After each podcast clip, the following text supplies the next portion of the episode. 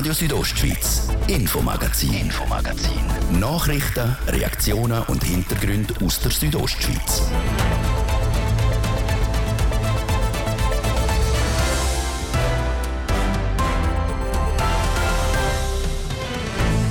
Während wir Diesel und Benzin tanken, zahlen wir auch Steuern. Genauer gesagt Mineralölsteuern, die der Bund unter anderem für den Unterhalt der Straßen braucht. Weil aber Pistenbullis nicht auf der Straße unterwegs sind, kriegen sie einen Teil dieser Steuer zurück. Bis jetzt. Der Bundesrat der überdenkt die Praxis. Beim Verband Bergbahnen Graubünden kommt das gerne nicht gut an.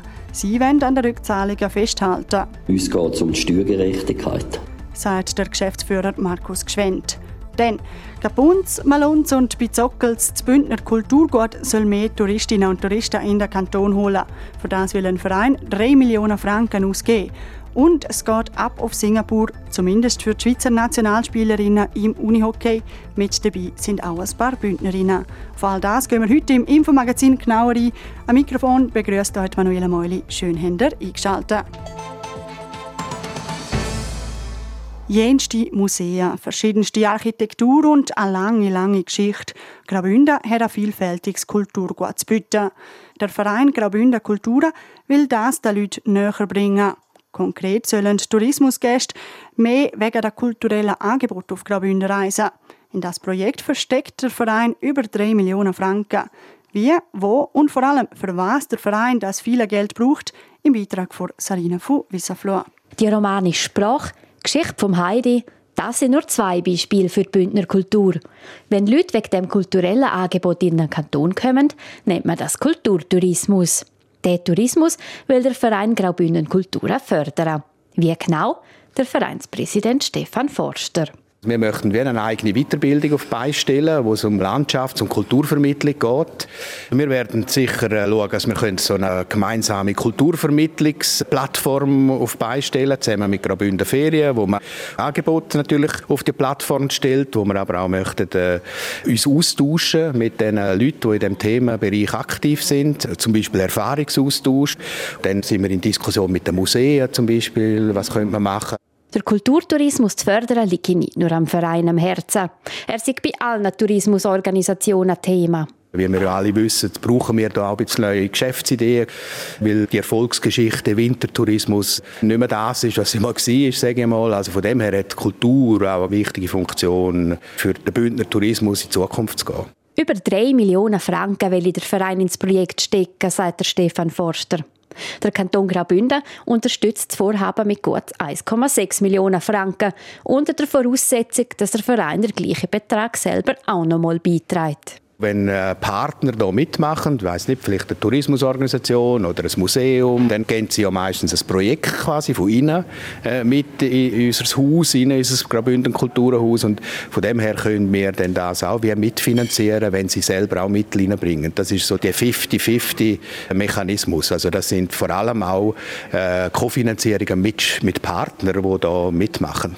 Etwa die Hälfte von diesen Mitteln, die der Verein mit Partnerschaften selber beisteuern muss, haben sie schon zusammen. Das Projekt zur Förderung des Kulturtourismus startet nächstes Jahr und dauert bis in 2027. Der Stefan Forster ist sich aber sicher, dass nach diesen vier Jahren nicht einfach Schluss ist. Das ist natürlich ein bisschen Gefahr, dass man etwas aufbaut, das dann nicht tragfähig ist. Da sind wir eigentlich sehr zuversichtlich. Das Thema ist als strategisch, aus touristischer Sicht so wichtig, dass wir da zuversichtlich sind, dass es auch weitergetragen wird nach diesen vier Jahren. Plan, Finanzierung und Zuversicht für das Projekt Förderung Kulturtourismus in Graubünden sind also gegeben. Fehlt nur noch der Erfolg. Wie es mit dem aussieht, das kommt aber erst noch raus.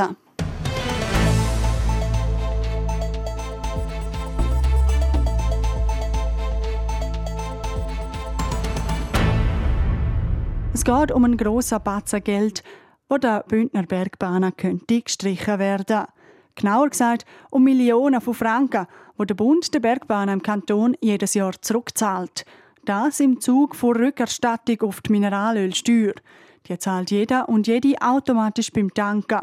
Ein großer Teil von dieser Steuer braucht der Bund für die Strassen. Weil die Pistenbullis aber nicht auf der Straße fahren, kriegen die Bergbahnen diesen Teil der Mineralölsteuer zurückgezahlt. In Graubünden sind das letztes Jahr fast 3,3 Millionen Franken. Ein wichtiger Betrag, wie Markus Gschwend, Geschäftsführer von Bergbahnen Graubünden, sagt. Das ist ein rechter Betrag und hilft den Unternehmungen ganz sicher. Bei ihrer Entwicklung, zumal in der Bergbahnbranche die Margen sehr klein sind und sehr viele Unternehmungen damit kämpfen, genügend Einnahmen zu generieren, um eigentlich ihre Substanz können zu erhalten. Die Gelder könnten der Bergbahnen aber gestrichen werden. Wie der Tagesanzeiger schreibt, überprüft der Bund, ob die Rückerstattung für Mineralölsteuer noch in die Schweizer Klimastrategie passt. Klimaschädliche Subventionen, die sollen die reformiert werden, heisst es. Darum überprüft das Staatssekretariat für Wirtschaft jetzt die Rückzahlung und leitet am Bund bis Ende Jahr einen Bericht vor. Dass man die Rückzahlung von Mineralölsteuer mit dem Klima in Verbindung bringt, das stößt bei Markus Gschwend auf Unverständnis. Das hat miteinander überhaupt nichts zu tun. Die Mineralölsteuer wird erhoben für den allgemeinen Bundeshaushalt und ein Teil davon für die Strassenfinanzierung und wir sind nur für den befreit. Und unseres Erachtens hat das nichts mit der Klimastrategie vom Bund zu tun. Darum wehrt sich der Band dagegen, dass die Gelder gestrichen werden. Es ginge hier nicht ums Klima, sondern um die Steuergerechtigkeit. Weil etwas steht fest. Der Pistenmaschine ist es unmöglich, die Strassen zu benutzen. Dass die Rückerstattung bei der Bergbahn keinen Anreiz gibt zum Dieselsparen, ist auch nicht der Fall, wie der Markus Gschwend sagt. Das weil die Marge in der Bergbahnbranche extrem klein sind. Aufgrund von dem ist Ressourceneffizienz bei uns ein riesiges Thema. Und jeder Dieselliter, den man einsparen kann, wird auch eingespart. Und es gibt noch ein anderes Problem. Es gibt in der Bergbahnbranche keine Alternative zum Diesel. Beispielsweise der öffentliche Verkehr, wo auch eine Rückerstattung auf die Mineralölsteuer kriegt, der will mittelfristig darauf verzichten. Dafür soll der ÖV vom Bund aber auch Anschub finanzieren kriegen zum Umsatteln auf umweltfreundlichere Busse. So etwas wäre in der Bergbahnbranche zum jetzigen Zeitpunkt keine Option. Es gibt zwei Hersteller, es gibt ein Duopol und die zwei Hersteller sind am Forschen, aber sie können heute den Bergbahnen keine Alternative anbieten zu den heutigen Dieselfahrzeugen. Es gibt schlichtweg nichts auf dem Markt mit alternativen Antrieb. Und es sieht auch nicht so aus, als würde sich das in nächster Zeit ändern. Momentan bleiben die Gelder aber noch. Der Bund entscheidet erst, wenn der Bericht vom Staatssekretariat für Wirtschaft vorliegt. Das ist der dritte Teil über die Rückerstattung für Mineralölsteuer. Gestern und vorgestern haben wir über die Sicht der Landwirtschaft berichtet, weil auch die kriegt Gelder zurück. Wenn ihr diesen Teil verpasst habt und gerne nachlesen wollt, erfinden Sie online auf rso.ch.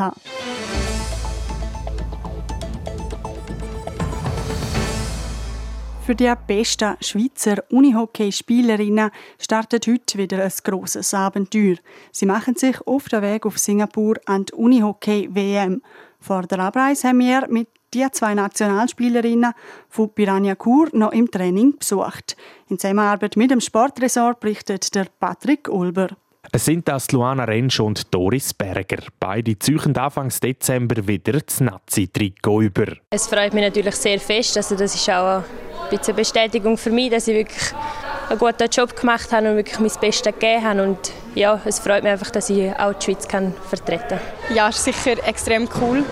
Ähm, ich glaube, jedes Mal, wenn man das T-Shirt anlegen und für die Schweiz auflaufen kann, ist es eine riesen Ehre. Und jetzt äh, nochmal auf eine WM können zu bestreiten, gerade mit diesem Team, ist sicher extrem cool und freut mich.